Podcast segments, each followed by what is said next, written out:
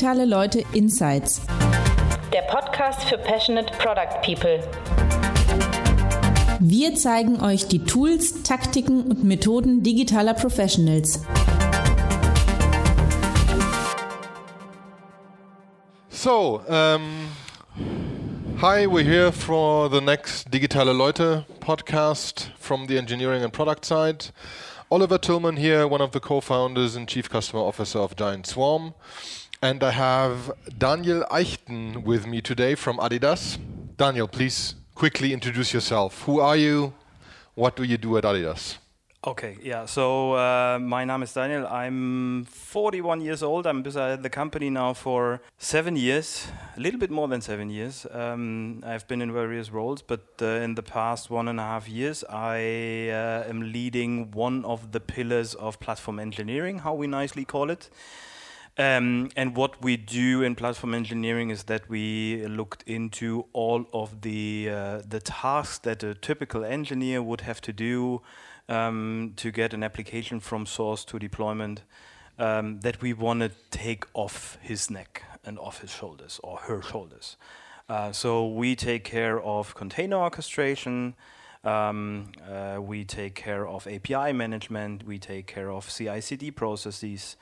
Uh, we take care of our registries for for Docker containers, uh, for um, other artifacts, for source obviously uh, in our scope runs the whole uh, Atlassian tool suite.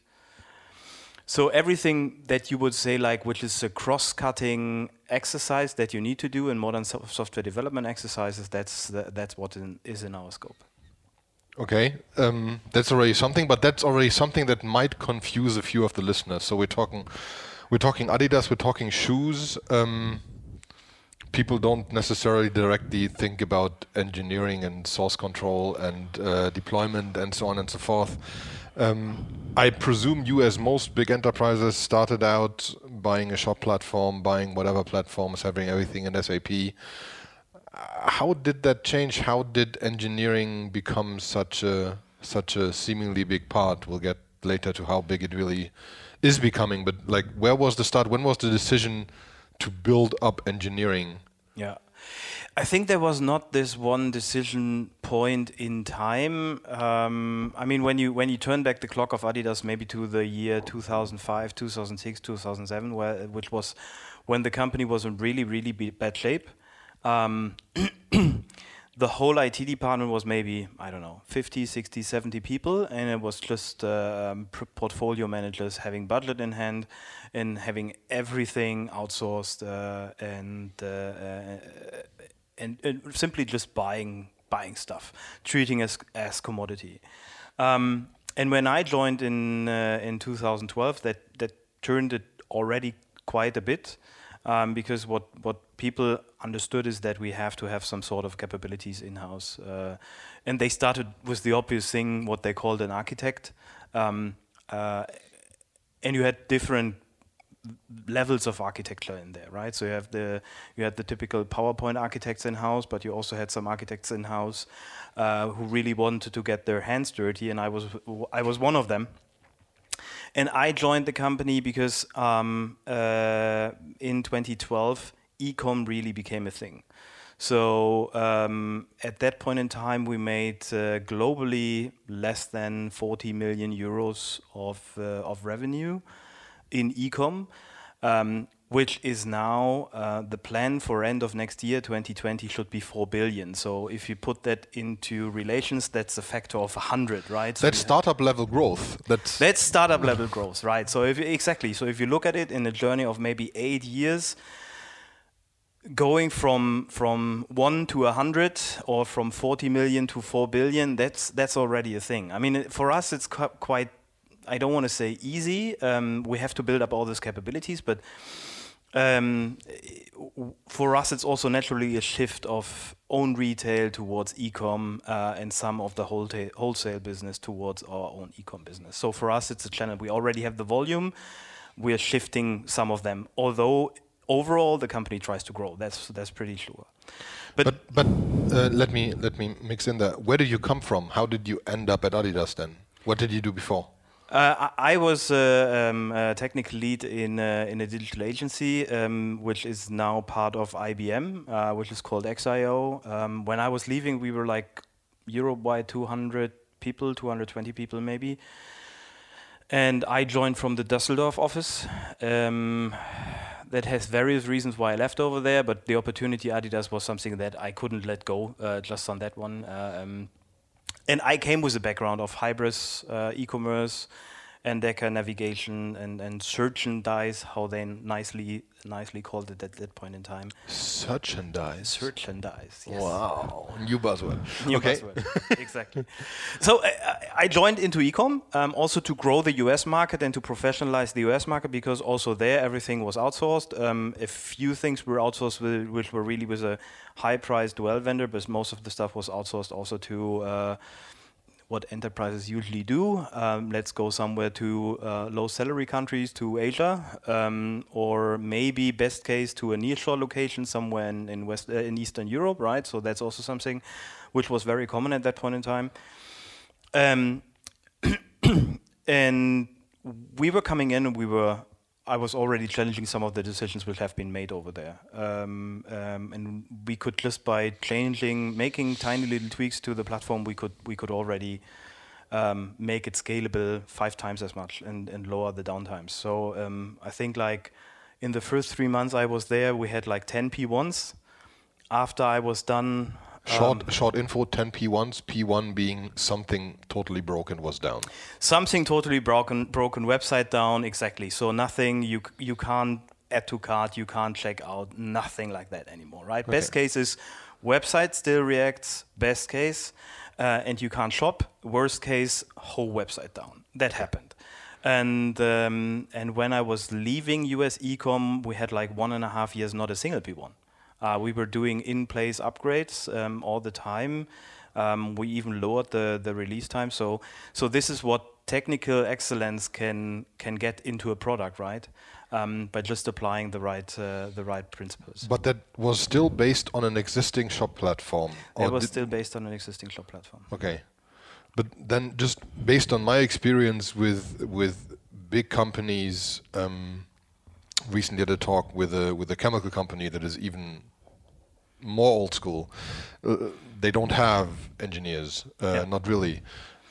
How did a was there anything you see as as a few two three points where that were the reason that the top management in Adidas decided, hey, I think we need those kinds of people and we can't buy everything? Yeah.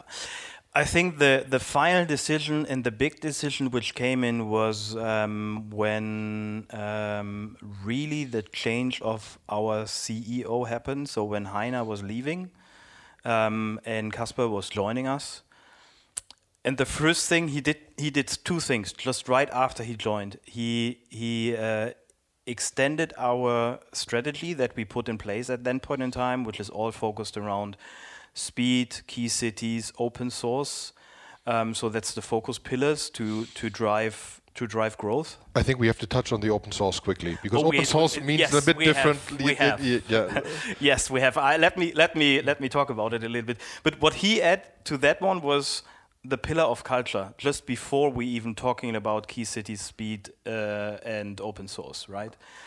So that was the first first thing he did. The second thing he did is the original plans for ecom that Herbert put in place was 2.4 billion euros uh, until end of 2020, and he bumped it up to 4 billion because he said like, well, that target 2.4 you will easily reach it. That's not challenging enough, right? You have to have a challenging target because ecom is becoming our biggest and our most important retail store. But let me get back to, to the three pillars on the strategy. Um, so I guess when you browse our website and, and you go to the uh, investor relations, there's everything explained in detail.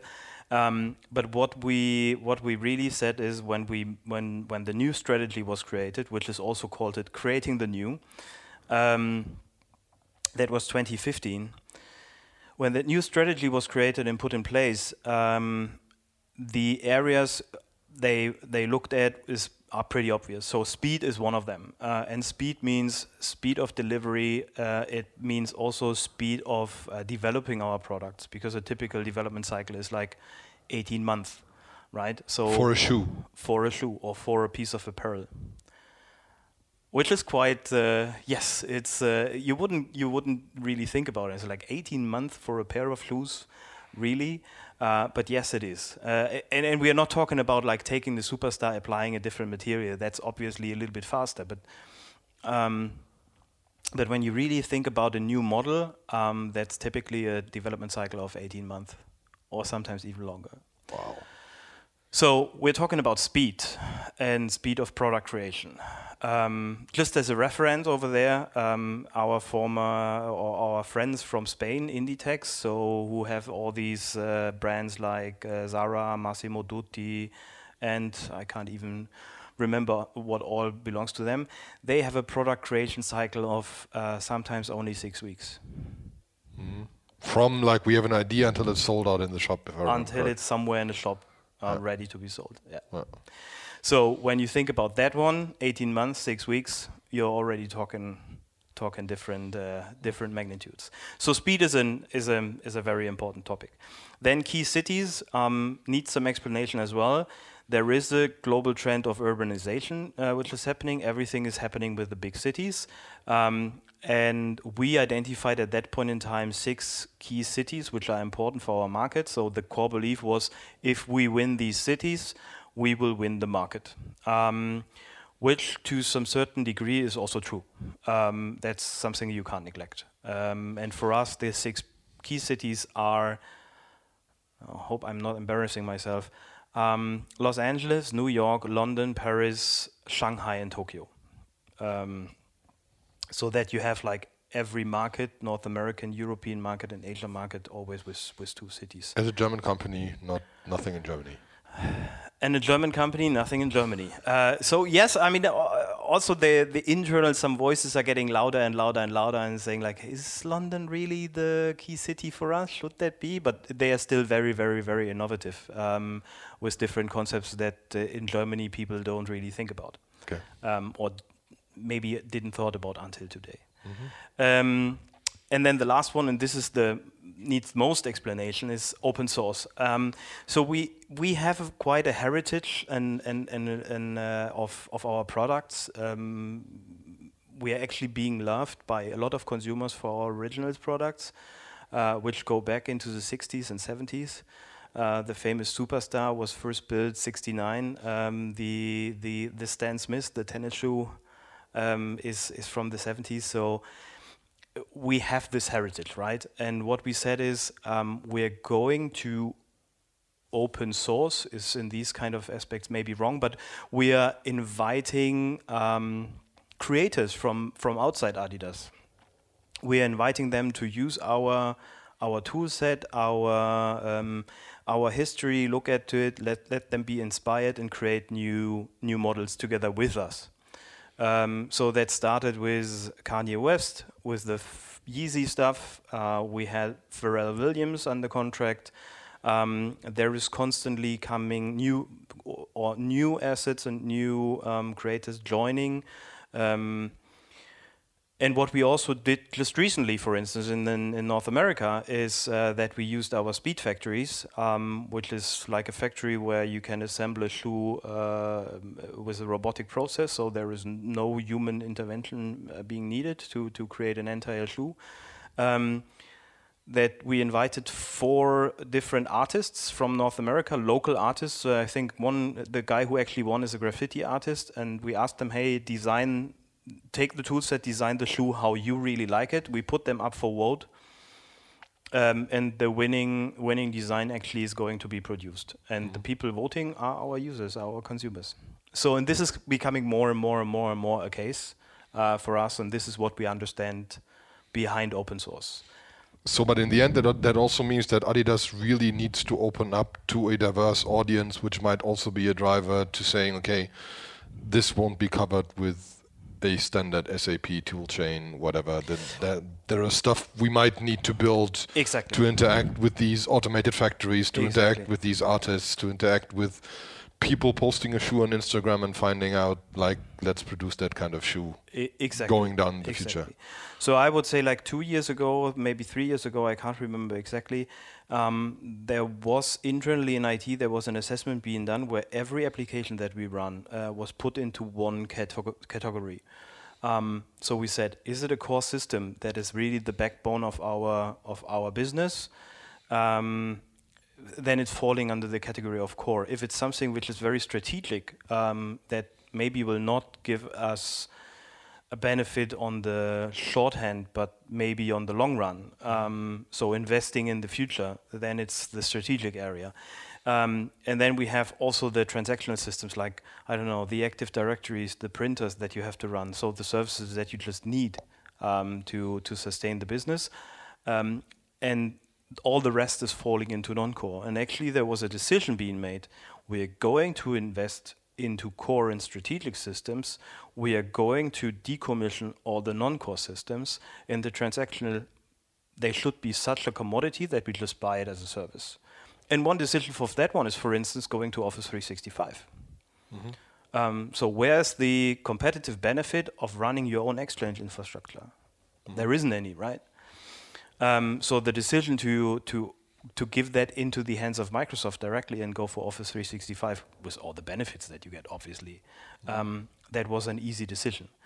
Um, but also there was a decision saying going into how are we treating our SAP systems, right? In the past, we only had this governance team, which you could call architects, or I think internally they, they have been called IT gems, um, that were trying to oversee a decision, what impact it has on the long run. And um, but there was no no really checks and balances being done on how good is the implementation behind. And this is what we changed uh, changed already also a few years ago, where we said like, okay, we're going to hire a few people already to see um, how this is going to evolve. Um, and I think that was like the very very first starting point when we when we hired the first engineers, um, and we saw what big benefit is it can do also to these areas where you say like, ah, come on, you you can't do anything wrong over there, right? So there's this one way how to do it, uh, and it's already ABAP development on SAP R3 is is commodity. Everyone can do it. Yes, but there's still more than one way to do it, and there's a better way, and there's maybe a less good or nice way to to implement something. I think when we when we when we first met, actually, you gave the example of needing a a monitoring a monitoring dashboard for management that was Yes. like, okay, who can build that? Like, does that go into SAP? Does that go into Salesforce? And like, you did something different. Yeah, I mean, uh, also if you if you would uh, if you would have asked at that point in time internally uh, five different people, you would have seven different opinions on how this should be built, right? Uh, as a report in SAP, as something in our BI tool with MicroStrategy, as uh, uh, whatever. But in the end, what we just needed at that point in time was some some way to monitor uh, the business process of really of ecom orders. So to be able to say, hey, there is something fishy going on in the warehouse or in the communication between ERP and the warehouse. Uh, we, we better look into it uh, because the SLAs are getting getting out of bounds. Um, and at that point in time, we had a tool which was bought, um, uh, which had some downsides, and it was like opening up the dashboard took a minute because it was pulling in all the data, doing like calculation on the fly, um, uh, and then it showed you the dashboard where you actually are. So from a content-wise, it was okay, but one minute, no users waiting one minute to see just the dashboard. Where are we, right? And then it was also that this dashboard was always always working on data which was best case 15 minutes old. So at that point in time, I just said like, guys, um, give me all these event streams, whatever you have, I'll take it. Um, give me two weeks, I build something just from scratch to see if if we're going in the right direction, right? Um, and that is something which um, happened very in very little places. Uh, I don't want to say I'm the only one or I was the only one over there. Um, specifically, some other markets were already also quite advanced in developing their own their own tool sets. Um, but that was that was giving um, um, a mental shift uh, in, in in some of the managers uh, man- managers' minds. So after two weeks, there was something in place. It was not nice. It was using just the, the standard Kibana interface of Elastic. So I was pulling dat all data in, doing some calculations, put it into Elastic. Um, and then you already saw something right away, but the loading time was below a second. And that was helping the users, although it was not nice, uh, that was helping the users already more than what they had before. And that made people thought. Um, and and we started really to say like okay we have to where we really need a competitive advantage where we really need to make a difference where we see something is not working as it should be or as expected and it is an important area like ecom right there we invest into getting the right partners uh, but also investing more and more into internalizing and um, um, the big shift then also happened two and a half years ago uh, when we said so we presented the business case to the board, saying like, hey, not only that we can improve all the service internally, but we're also saving money as a company by internalizing people. And this is when the board said, okay, that's great. Um, they signed it off, and we got the approval to hire um, until today, I think it's 320 people. Um, Tech people. Engineers. Engineers, engineers, engineers. You hired 300 engineers well, maybe we hired 290 engineers, and the other 30 are kind of the management overhead and maybe some scrum masters and so on. But I yes. agree, at 300 engineers, you might have a bit of overhead left. Exactly. Yes. yes. We hired these 300 engineers until today. And um, they, they are spread all over Europe because we also wanted to get away from all over Europe is maybe not correct, but uh, we have three strategic locations in Europe. Uh, Herzogenaurach, our headquarter, definitely. Then Amsterdam was always strong on ecom because the ecom department was sitting over there. And if you also buy on Adidas DE, for instance, you will see the legal entity which is uh, which you are buying from is Adidas BV. So that's the legal entity from from the Netherlands. Um, and then the third location uh, was um, maybe not that obvious. That was our Iberia headquarter in Zaragoza, where we were able uh, during also the crisis in Spain to attract great talent. Um, so, I mean, hiring process in in Herzo is sometimes really painful. You find maybe good profiles, um, but also for for a high salary, which is okay, that's natural. But then to attract them to the middle of the countryside, to Franconia in Germany, is maybe not the easiest job you can do, right? And in Zaragoza, that's a different story. Um, it's halfway between Barcelona and Madrid. In 90 minutes, either direction, you are in, in one of the other cities. It's the fourth biggest city of, of Spain. It has a quite good technical university. Um, and at that point in time, when we went there and hiring, or let's say the hiring the first 150, 180 people, we just had to raise our hand and said like, hey, we have jobs. Uh, and and we had a ton of applicants, really good ones. So it was like uh, dynamite fishing. You just throw something into the water and the people popping up. Wir laden euch herzlich zum Digitale Leute Summit 2019 ein, der zweiten Ausgabe unserer Konferenz für digitale Produktentwicklung. Unter dem Motto Build Better Digital Products heißen wir am 27. und 28. November über 1000 Passionate Product People zu Workshops, Fireside Chats, Talks und Panels im Kölner Palladium willkommen. Über 30 internationale Top-Experten aus Tech, Design und Product geben uns einen Einblick in ihre Best Practices. Zugesagt haben bereits Speaker von Google, Amazon, Bubble, Headspace, Envision App und SAP. Tickets gibt es ab sofort auf digitale-leute.de slash summit für 249 bis 599 Euro. Wir freuen uns auf euch.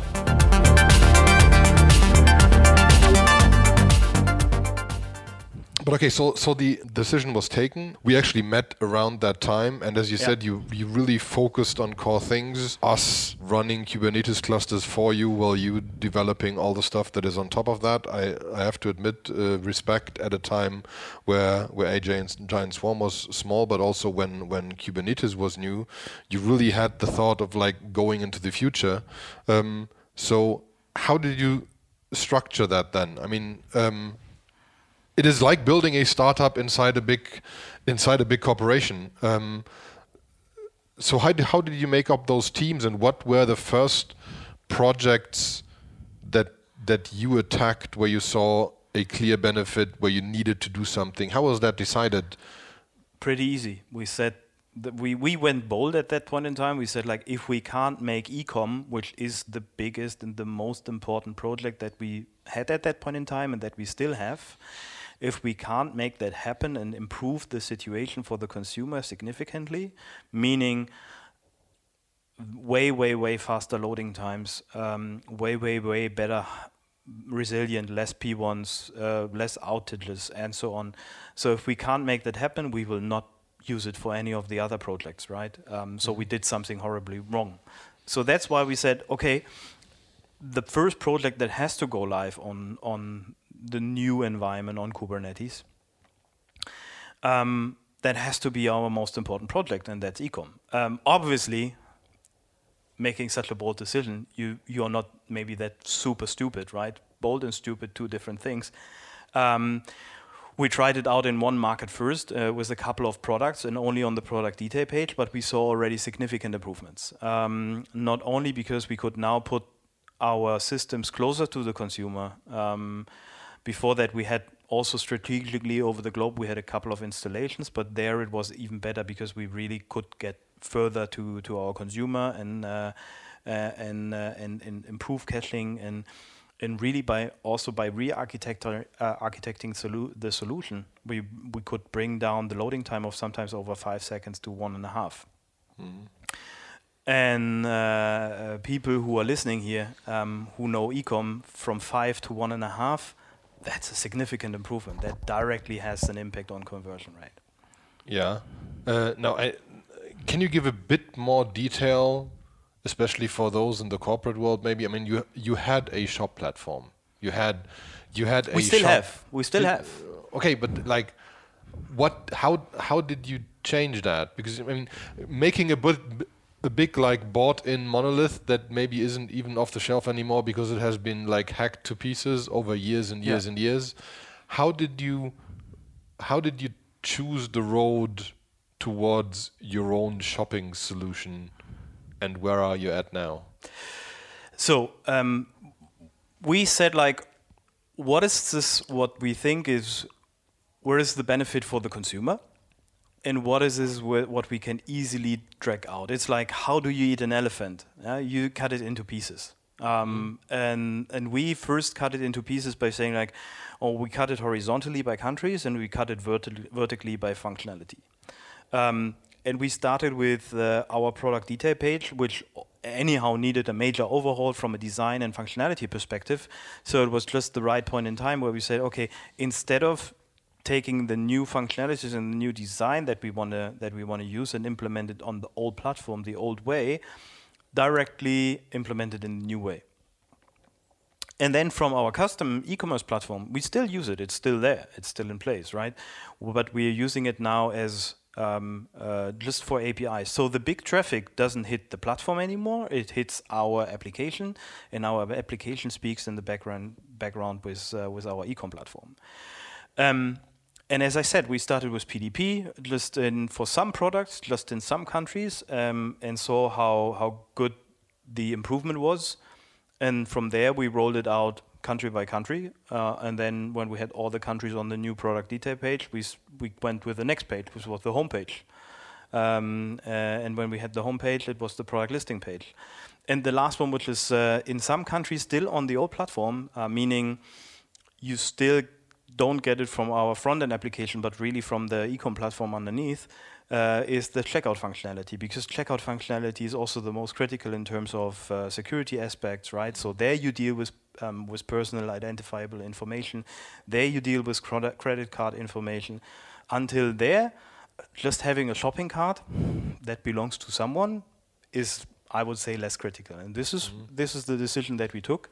Um, in some countries, we also now have the checkout process um, in the front-end application, and everything in the background is uh, is being used as APIs. And this is giving us the opportunity now to say, do we want to swap it out um, or maybe not? Um, is there a benefit for us right now if we swap swap out the platform in the background? Uh, what is the effort? Uh, uh, that we need to invest to Im implement it custom-wise. Um, but it gives us the opportunity to plug in different options. So what we did, for instance, in the in the search and the navigation page, so in the product listing page, when you just do a search or when you navigate through the through the categories, what you um, what you will see is in some countries we have the search and navigation functionality which is provided by the platform. In some others we plugged in a third party. Uh, just to see what is the difference between them. Do we have any gain by plugging in any, any alternative? Mm-hmm. And this is the opportunity that we now have with dealing on the front end side completely on ourselves um, and using on the back end side just API because then yeah, it's. I don't want to say it's really plug and play, but what you buy is like a, a, a, different type of connector, or you build a different type of connector, and you're done, right? So you kind of took the front end off, meaning you can now change the back end around however you yes. please, yeah. and however you see fit. Exactly. And on the other side, also that allowed us to have these two different things deployed in a different uh, cadence. So, for instance, front end changes, I don't want to know. I mean, right now, the latest numbers I saw is we do four to five production deployments per day. Um, although the background backend is just deployed once every month. Now imagine these times where this was one thing. Mm-hmm. So you wanted to do a visual change or get some new functionality in or just move a button around. You had to wait best case a month to get it delivered. Now you open up a ticket, it's being addressed, it's being implemented, and, and maybe in a few days it's being rolled out to production because it doesn't have an impact on the functionality which is happening on the backend side. Which has now the, the benefit we have the speed on the front end, but we also have the stability on the back end and, and less outages over there. Mm.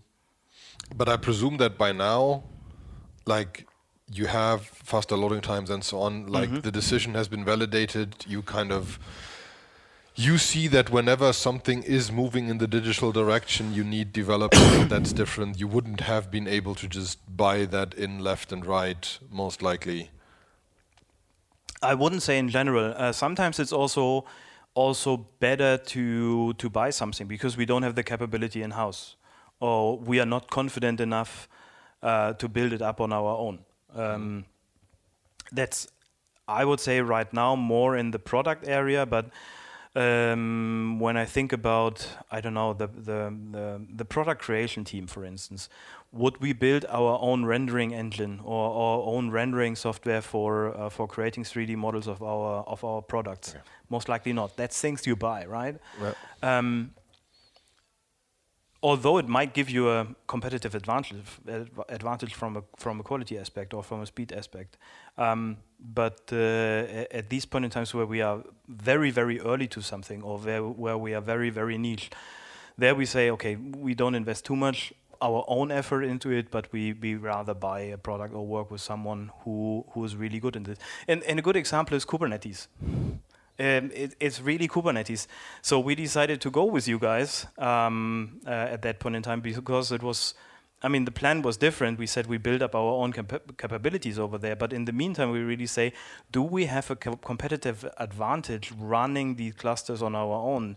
Should we invest these these uh, these headcounts and these efforts into it, or is it better just to buy? And and looking backwards. Um, all strange issues we had with the platforms, like the the famous uh, Alpine DNS problems uh, mm-hmm. that seems to be uh, a common thing, uh, and that a lot of people have. Um, I guess we wouldn't even have been able to find it ourselves. Mm. Um, that's something you only only get by working with companies who are very well connected in, in these areas and, uh, mm. and, and, and also have the opportunity to um, to to ask different people that we don't have. Thank you, first yeah. of all, obviously. um, but that also brings me like uh, what I always find interesting is you have strange traffic patterns. We we uh, we probably couldn't have wished for a more interesting customer to to to move with. Um, like people always say, like you're yeah you're selling shoes, but I mean the traffic is strange when you release shoes can you can you talk a bit about that? Like what people always think like yeah, people are buying shoes and the platform is running and all is good. What yeah. what what happens if Kanye West tweets out that the new Yeezy is online or whatever. So, so it's um, I would say that now it's really shopping and it's the it's selling the shoes and dropping a new model. Um, we had these kind of craziness also in the past. I remember I was pretty fresh to the company and uh, uh, Selena Gomez uh, announced the. Um, a collaboration with Adidas Neo, um, so the young brand that doesn't exist anymore, but that's a different story.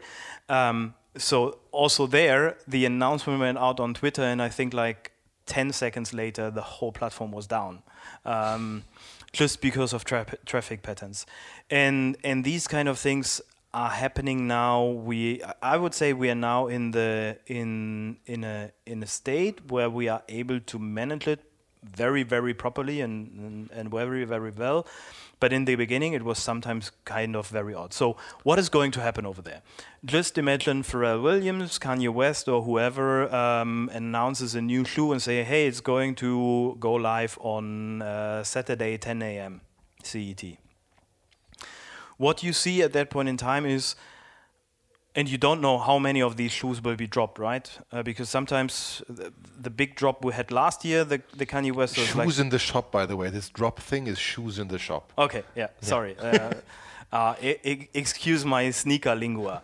Um, but what you what you what you saw in in in the past, so the big Delta project, uh, we were selling one million pairs of Yeezys in 48 hours, which is kind of a pattern that's okay but then you imagine we have some of the models, um, I don't know, the Yeezys kids and infants, right? You don't produce a lot of baby shoes um, uh, for, from Kanye West for quite a significant amount of money, I would say. And I'm always wondering about the people who are buying that, but that's a different story. Um, but imagine you have a couple of thousand of them, but then hundreds, thousands, or million of people who wants them that means all of them are at the same point in time in front of their mobile phones, in front of their computers. Some actually, I saw pictures on Twitter where people put up six, seven computers plus mobile phones in parallel just to be able to grab one pair. Um, and it's also kind of it's also kind of obvious because the moment, uh, and this is what we see and what we observe as well. Uh, the moment these shoes are being being sold. So you have your uh, you have your order confirmation email in your inbox. It's being sold on eBay, on Collect, on whatever sneaker secondhand market over there is out there on Goat. Um, so it, it, it, takes literally we we drop it at 10 a.m. at 10:03 we see these things popping up uh, on these markets already for quite some money and and quite some money means sometimes it's just like double the price sometimes it's triple sometimes it's even more. Wow. Yeah uh, yeah it was yeah interesting. We always had these like attention team like tomorrow at 10 be at your desks. By now it's kind of it's going smoothly. But there's yes. also one of the things that were really valued like you thinking it through and it's always like with many people we talk to is like yeah we need this auto scaling thing. The model you have doesn't work with auto scaling no. you need to scale beforehand and be ready for the thing because once it hits it hits and nothing scales anymore in that in that speed. So you really need to think and that's i think what you're doing really well. Where is our added benefit? Where should we move? Where should we invest? Exactly. and that's and that's really good to see. But exactly. now now it's 300 people where are those people at and like how big is your team that that that handles the tooling that these people can work so um, my overall team, um, and I take now my pillar together with my colleagues' pillar from Spain. Uh, we are 60 plus, um, 60 something, 66 I think is the last number I saw. Uh, but we are not dealing only with these developer enablements or running running Kubernetes. We also inherited a few of the, I would say, the old world technologies like the whole integration layer um, or process automation and, and, batch management in, in the SAP world. We even have a team dedicated to SAP uh, topics, right? So if I would boil it down to to the engineers who are dealing with the new world, how we deal with things, um, uh, and, and uh, who is dedicated to what we internally call the Adidas Digital Platform, which is the overall combination of of things like Kubernetes, Kafka, API management, and so on, then we are at maybe less than 30. Um, so roughly the 10% um, quota, quota from the overall engineers to who, the ones who are working in, in, in platform and platform enablement. Um, yeah, and, and where are the rest allocated? So a big, big, big portion is still in everything which is consumer facing, not only ecom, but ecom, mobile, uh, consumer engagement, um, um, or or uh, after sales care, right? So also just by shipping out out, out a product, the job is not done for us. Uh, you have people calling in, you have people um, uh, chatting, sending messages on Facebook. Uh, hey, where's my order? And then someone has to pick it up. And and also over there, we're getting better and better and better and more automated. Um, I remember a few years back there was a, um, a human being, an agent, which was monitoring these channels, and, and now for most of the stuff, um, we are capable, at least on the on on these interfaces, to have uh, uh, chatbots who can help you in 70, 80 percent of the cases. Um, because I mean, if you just the question is where's my order, um, and you did receive a tracking information or something, th- that's something where we can easily help with. Um, and then the second big group which is allocated is in this overall area of um, idea to shelf. Um, so the whole area of product creation, um, where a designer, a product designer from from our side has an idea really, un- from from from there until when the product hits the shelf or in the warehouse uh, uh, um, is is orderable and in on ecom is orderable. Um, that overall process is also um, relying heavily on I- IT functions and there we also have the the biggest or the second biggest group um, invested. I would say maybe 60% or, or 65% are in ecom, 30% are over there, and then the rest is distributed to some some smaller channels. So how how how do you see all that changes happening even further? We we touched upon these these automated factories a bit, um, uh, and you now see more and more. I mean, like one and a half, two years ago, it was like, oh, there's a there's a 4D shoe, whatever, and that was gone. So now quickly. I have to explain what 4D is. Yeah, and now now you this one I know now 4D shoe. Yeah, um, and and I mean Adidas invested heavily actually in the company doing the printing of the soles. Yes. Um, so that's that's that's a totally new model and might really change how shoes will be produced five years, ten years down the line. Exactly, yeah. So, I mean, I'm not the right, really super correct person to talk to there. You should rather talk to our future department, which is exactly looking into these kind of things and who also made the decision to invest into, into the company who is 3D printing our midsoles. Um, That's what we call 4D. Um, uh, but yes, I mean when you when you think about what all these technologies which we have in place now, um, 3D printed midsoles, Speed Factory, which where where where robots do the assembly of a of a product, um, and and how they do it. Uh, there is uh, videos on YouTube that you can watch, um, so it's no secret where the whole process is explained. Um, when you combine all of these kind of things, what we could potentially do, technically already nowadays, is um, that we could produce a lot size of one, and meaning really not a pair, but really one. So we could produce the left shoe different to the right shoe. So if you have unequal feet, that's doable already. Um, just pure technically, Uh, organizationally, it's a different story uh, because And the shoe might be a bit expensive. Exactly, that's the biggest problem because the overhead you, you then have to invest on the, on that one. I guess no one nowadays would be would be willing to pay uh, I don't know 800, 900, 1,000 euros for a pair of, of shoes individually manufactured for them, just because the rest is so expensive. Uh, but these prices will go down. I mean, it's a natural thing that you that you see, right? Um, wherever there's technology over the over the course of the years, it will go down m- maybe I'm not the right person to predict, uh, but my personal gut feeling tells me, I guess, in five to ten years we will be there, and then we can do it. And and maybe you then just go to an Adidas uh, flagship store, have you 3D body scanned, um, uh, and, and and we can do these things. Um, I mean, we we already had. Um, a demo of what is possible, not for footwear but for apparel. Um, I think it was two years back in Berlin. Um, it was called the Store Factory. Um, and that is exactly this, right? So you enter the store, you have your body 3D scanned, and then you could uh, could have a, a jumper, like a, a, sweatshirt, produced for you. It's 3D knitted um, with the pattern, so you could you could decide on the pattern. Do you want to have big pattern, small pattern? What colors do you want to have, and so on. Also over there, the process took four hours. Um, maybe not as fast as people would think. Um, and I think it was sold at a price of 300 to 400 euros. But it was more like a tech demo, right? So it was yeah. it was something just to show, hey, it's doable. And will it in five years be at 80 euros and exactly. take 20 minutes and exactly. then it's there? Exactly. It's just always technology, like it, it, it kind of moves fast and and at the same point in time also also i mean just today is uh, is run for the oceans um, uh, or the whole week but but today it is in Herzogenaurach and uh, that means i can't be there.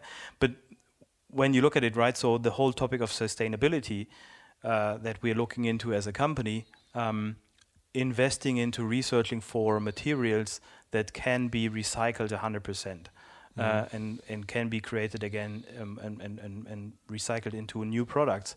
That's also something which is very very important. Very cool what you do there in the sustainability part, and you see that again and again of you launching shoes that are made from plastic bottles. Ocean plastics, yeah. Ocean Recycled plastics. ocean plastics. Ocean plastics, yeah. Uh, uh, interesting, but let's let's go back once a bit corporate how how did you or how will you handle the the security aspect? I mean, you have you have old school model you have like somebody builds software and then you have qa and then you have security looking over it and it's being thrown over the wall and then like operations deploys it and that already changed because you're deploying a lot. Yes. But still security is a topic and uh, there is tooling coming out there. There's companies bought left and right for security toolings at the moment. Just just like the last few days, I think 2.5 billion was spent on security companies by other security companies that that see a trend there. And you're doing that modern software development. How how did you integrate that into your your old school security model, or how did you change that security model by moving security people around, or not, or or changing their focus? Yeah. So um, I really have to say it's also a cultural change that we had to undergo internally and that we are still undergoing internally, right? So um, uh, the first thing that we did is when we had the big wave of, of insourcing coming in, we hired engineer after engineer after engineers that we that we said like, hey guys, you're not a developer, you're not a tester, you're not an ops person, you're an engineer and you run in a in a product team in a self-contained product team that is uh, that is really following the the Werner Vogels principle you build it you run it or how we sometimes phrase it you you you crash it you fix it. Mm-hmm. um, um, we always say the same thing you can do whatever you want if you break it you fix it. Exactly. Pretty simple. Yeah, yeah exactly. Um, so so that if you have nice if you have nice colleagues they might help you with fixing it that's that's what I mean with cultural aspect, right? So um, that's a that's a big mind shift that we also see because I'm I, I had when our new CIO joined um, in January, yeah, really January this year.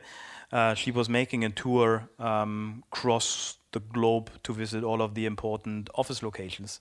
Uh, and one office location was obviously our, our, our tech hub in Spain, in Zaragoza, where we have most of the engineers working um, and also the Iberia headquarter. But since they are somehow separated uh, by the different floors over there, uh, you have a we don't like it too much, but you have a natural separation of um, of the local market and really the global functions of, of IT over there. But when she came back, she said like, guys, what have you done over there? That's amazing. The whole vibe, how they work, that's unbelievable, right? And and maybe that's comparable a little bit to also to to the Amsterdam location, but you don't see it too much in the other office locations where there is a significant amount of of engineers because even the engineers, right? So they are interested on making the consumer happy. I, I never had a chat with, with any of these engineers like, oh, uh, can we talk about my, my bonus, please? And can we do this and that? And, and how do I develop further? And how do I reach the next level? Yes, you also have these chats now and then, but then they are rather asking, hey, what, what other things will I have to look at to become more complete? Mm-hmm. But, but coming back, um, so the overall aspect of, of culture is something that I didn't really anticipate it when we when we made that uh, when we made mm. that shift. And uh, what we currently see is, and then that's coming back to the security aspect that you said is, people start to have their their just out of grassroots development, they have their security community of practices right now. So people who are interested in security, there's obviously obviously people from the IT security department involved but also engineers from product creation team, um, or I don't know from from obviously also the checkout team. They say like, no, we're particularly interested in in the IT security and what what what issues do we face? that's the same thing that other people must have faced as well. So how can we solve that, and how can we how can we change a, or start a knowledge exchange in the company? And there was no one of management involved in in getting that uh, getting that started or kick-started. Um, for QA and for testing, we, we were doing it, um, and it's quite funny because that's also one of the success stories. Um, in platform engineering, we have now three people working with the focus of uh, quality assurance and, and, and, software testing. But in their scope is also already all the tools that we have. So the, the whole integration of X-Ray into Jira, the whole uh, uh, load testing platforms, everything that we run over there is also handled by them, right? So just imagine their their work package, and they started to evangelize in the company how important uh, quality assurance and how important testing is. But evangelizing it internally, which is, as you say, like a bottomless pit of culture that totally needs to change. It's exactly. like exactly. you can't deploy if you don't talk to security before and have them sign off. Yeah, and and um, and there with security. Um, that was the same thing, right? But it was always kind of odd because uh, it was always in this project mode. So now you see worlds colliding. You have the old world, which is still running in, oh, you do a project of uh, building the new e commerce front end. Uh, when is that project finished? And the project team, because it's not a project team anymore, it's a product team, tells you, we don't know, it's never finished. We will always do something yeah, but you have to have a kickoff, and then you have to have this, and then you have to have that, and then you involve security, and then we give you a sign off, and then we go live. And then you're done. And then you're done.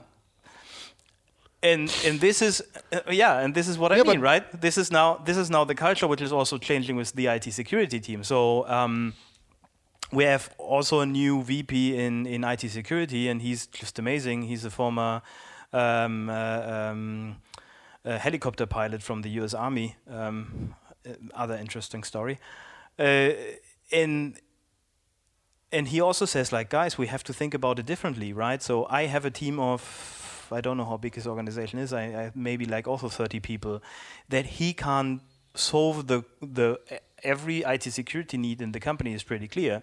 So he's now welcoming that that these grassroots developing are happening and that people are actually exchanging their knowledges on on uh, on hey watch out for this watch out for that um, i don't know we have an issue over there does some other have an idea how to solve it mm.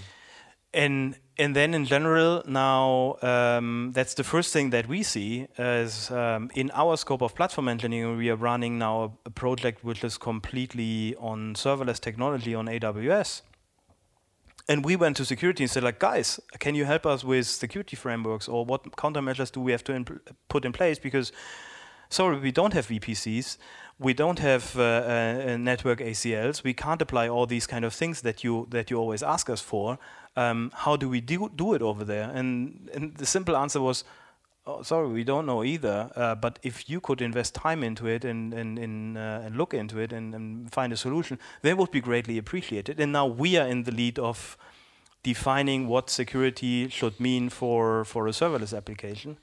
Um, and then we're handing it over into the ownership of IT security department mm. afterwards. I have that currently with another big company where we had the standard subject of okay, we have the cluster now, we need a DMZ uh, dematerial, de- demilitarized zone. Like theoretically, you have a server that takes incoming traffic, and there's no other application running on that server. And we said, well, we have an ingress in Kubernetes. That's theoretically enough. The interesting thing is that they agree that based on how we run clusters and how the ingress looks and how it's hardened, that's probably enough. But they need to figure out how they write that down as a security guideline so not everybody that puts well we have an nginx 2 it's in the same container as five other things and hence it's an ingress and no hence it isn't. Um, so you need to be you need to change that security it's, it seems to um, more flexible and stringent guidelines. Like it needs to be more specific but then specific in a way that it's more flexible and they can start working and they can Yeah. start understanding and you need to school uh, school really and train train security as all the other parts. But how how did you get how how do you think did you get that cultural shift going? Because it's a big one. And the question is how how can another company do that also in the sense that what what what we often see is well security says that so now we need to do it and in the end it's really a discussion at the end the best the best outcome is security says we need to do that and you need to say well yeah i understand but what's your point and why does it need to be done and can we find a solution that is benefiting both of us because security is Yeah. not a non-issue it is important It- it is it just super important. It changes how it needs to be done. Um, and that's the same with development. We need to deploy often. And how do you do a rollback? Well, we don't roll back. We roll forward. We Exactly, had yeah. we had another customer where there was a security issue, rollout, um, and suddenly the cluster broke. And we said, okay, let's find the the topic. No, first we need to like roll back to see if it wasn't your fault. Like, uh, what? No, that's not a culture that works in that agile DevOps like methodology. But how do you make your management understand that and how do you move in that direction? How would you tell another company that doesn't have the developers yet? Do they start with developers and just have stuff happen? Or Yeah. does culture comes first? No, But I mean, cul- culture well- culture in nowhere is hard to implement. Uh, cu- culture culture comes first, and uh, um, uh, that's not too too wrong to say it actually, but it doesn't come for free. Um, so you can't just say like, "Oh, let's all change the culture, and uh, and now everything is fine, and we work differently." Um, that's not how it works, right? Um, no, even for us, that's that's what I that's what I was about to say. Even for us, it was the same where we where we had to think about doing things differently, sourcing our product. I mean, in a lot of areas, we're all still working with externals, with a quite a lot ex- externals. We have now 300 internal engineers, but at any point in time, we have like roughly, I think like 1800, 1900 externals working for us on top. Um, Good God. Yes. So culture doesn't come for free. Um, uh, that's not what I would say. But if I should have should give a recommendation to any other company who is at that stage, say like, hey, we know we have to do something different right now, um, but we just don't know where to get started. What I would recommend for them is like carve one area out. Um, carve one area out, get started over there, uh, but you have to have also someone in the in the whole area, like from top down, you have to have people that are supporting it. You have to have some sponsor in the in the senior management who truly believes we we will not get anywhere if we continue like this. Uh, so we have to make th- things differently. Um, really down from the grassroots side, where people say like, "Hey, pff, I don't want to be in, in in in the same over and over and over pr- process of signing off some documents and writing a deployment uh, documentation for." Uh, I don't know, a, a war file that takes 30 seconds to build. I write 30 minutes of uh, deployment documentation because I'm not allowed to deploy it myself, and I can't, I'm not allowed to deploy it automatically or things like that, right? Um, so I know these companies as well. Um, it's no secret. I, I think there is no silver bullet, but the best recommendation I can give you is if you have sponsors cross cross the board, try to find your allies, carve out one area, try it out, and for sure you will fail in some areas. That's pretty clear. Um, but try it out and and demo to the other in the company, to senior management, but also to the other people on the ground that working that way has a lot of advantages, right? Mm. And coming back to the to the question of security, what you see over there, it's it's it's it is exactly what we now now do with our security department, right? It's what I said. We are now in the lead of defining what should serverless security look like, and and they will look at it and say like, yes, you can do that. No, maybe that's something we don't particularly like. Could we do it differently? But it's now a dialogue that we have, mm-hmm. and I remember joining the company was always a monologue, and the monologue started with, "No, you can't do it." But when you then ask, us, like, guys, you're the IT security department, help me to do it properly, um, then the best you could achieve at that point in time was someone, I don't really have the time. I would, uh, you know what? I tell you tonight during a beer. Then it was very helpful. But you also had colleagues who said, like, sorry, that's not my job. And it's also a top-down problem. Uh, but if you now throughout the whole and that that happened for us. I wouldn't say throughout the whole, but for most of the I, IT department, it really that change happened. That people say like, we are only stronger together. We only win as a team or lose as a team. Yes, everyone has their role, but um, I'm not making up that I'm the best platform engineer. We covered the past. We covered the now. Um, where where where where do you think this going? uh, this is going? Like what what are the there's there's loads of trends of machine learning and you touched on serverless and whatnot. Like I can only express my my my personal opinion over here because I don't know what the company has in mind. So my wish would be that we just continue with the insourcing where we started, right? Uh, mm. Uh, because the numbers I gave you, uh, we insource 300 engineers right now, but we still at our a quota of 300 internals to 1800 externals. So I think we can easily grow to internally to a thousand engineers, um, uh, and would still be in a in a in a perfect shape, mm-hmm. um, and even maybe embrace that engineering culture even more. Um, so so from an organizational perspective, that's my my pure hope that we that we don't stop uh, where we are right now, or we now having a slower pace over there, uh, but continue as we as we did, um, because that's what I see is is bringing a huge leverage. And technically, well, if I would be the person to look into the crystal ball and predict the future, that would be great. Um, I remember that two years ago, everyone was saying, running around, raising the arms in the air, and saying blockchain, blockchain, blockchain for the win. Uh, that changed, yeah. Uh, that that changed heavily, right? So you they, they went through the valley of tears. Now they are at back to to a point where you say, okay, now it's kind of reasonable. Uh, and I'm not talking about all the digital currencies. I'm I'm really talking about the technology as such. Being somewhere where where where use cases are coming along. Exactly, um, um, and also where it's where the usage of these technologies is becoming easier and easier and easier every day. Um, when I when I just think around, uh, I just over the weekend I read something around uh, what is that called? ChainDB. Mm. It's hmm. also a German startup. Um, can't even remember from where.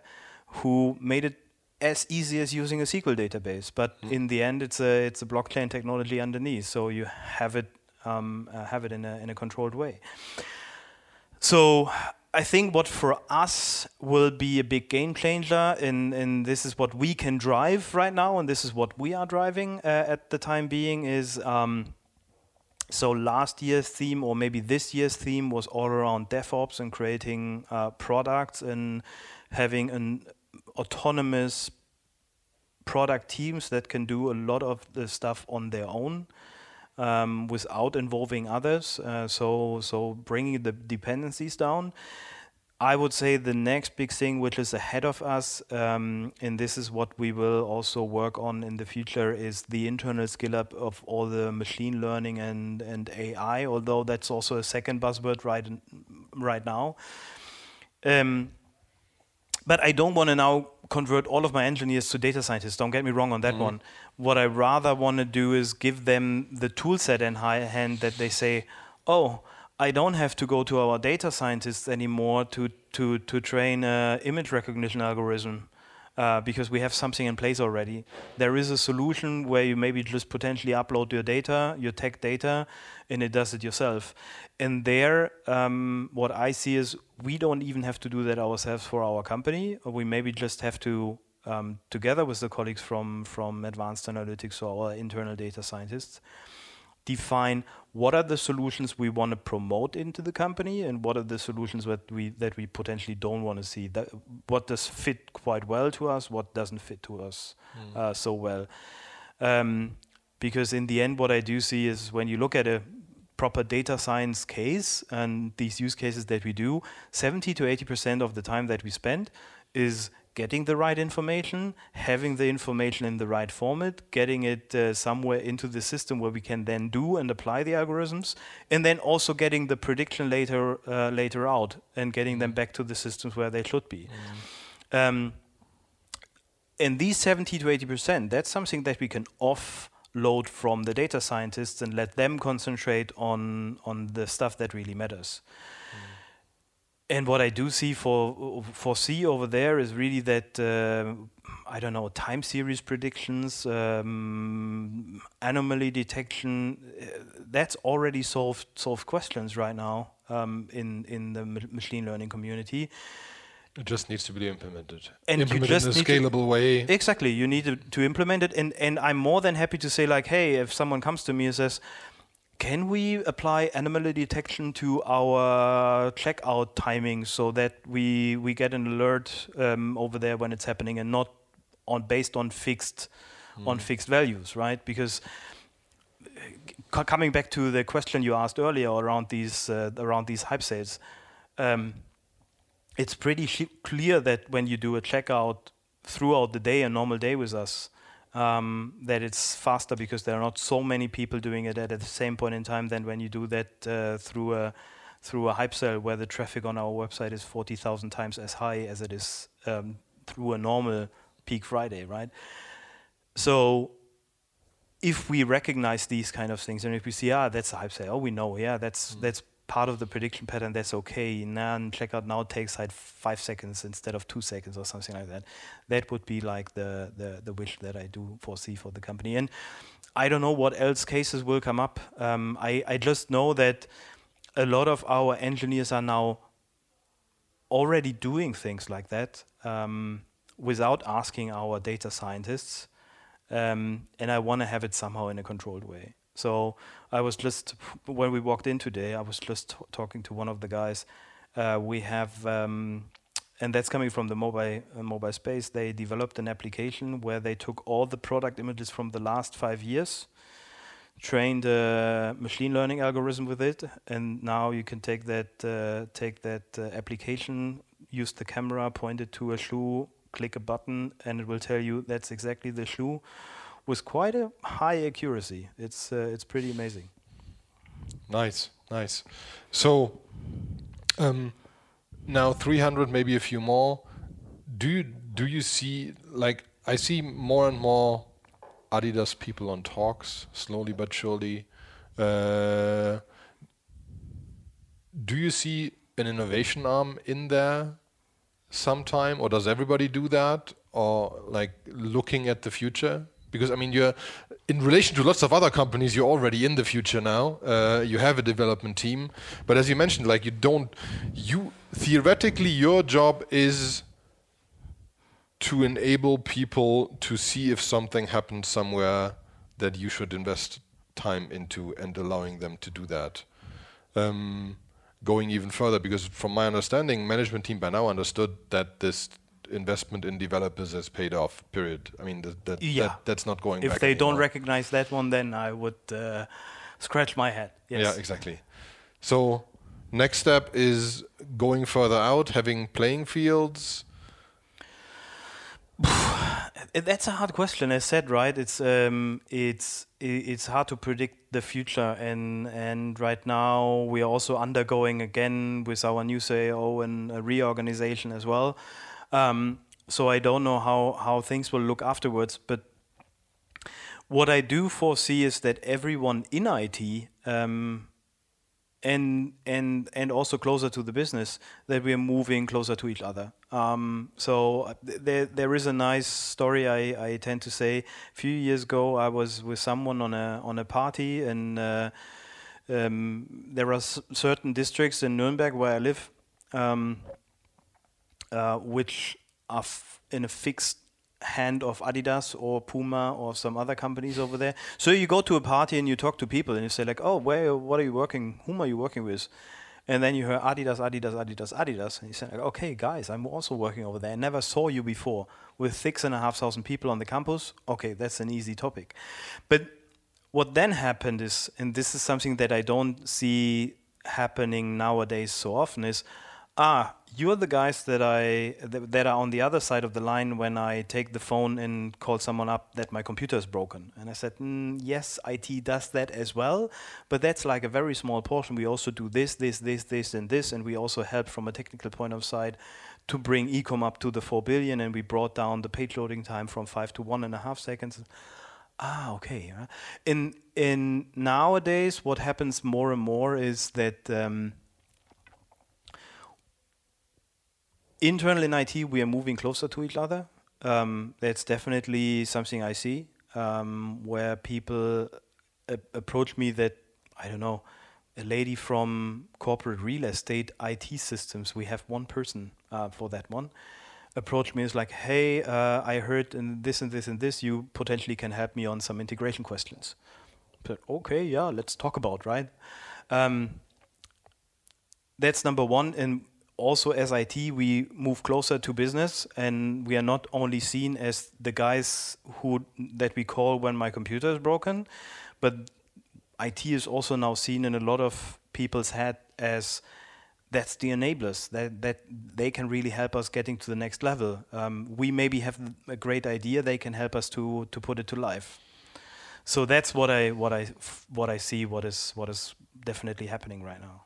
But that's a wonderful and IT bringing people closer together at Adidas and this integrating further. I mean, it is, it is like one like the web shop is like one of your countries, and it's just a global country. Yeah. kind of. Uh, so that's very cool. Um, thank you, Daniel. Thank you. It was a pleasure. Yeah, Um, for me it's the same. Looking forward to the next next chat, and uh, best of luck for the future development of IT inside Adidas. Thank you so much.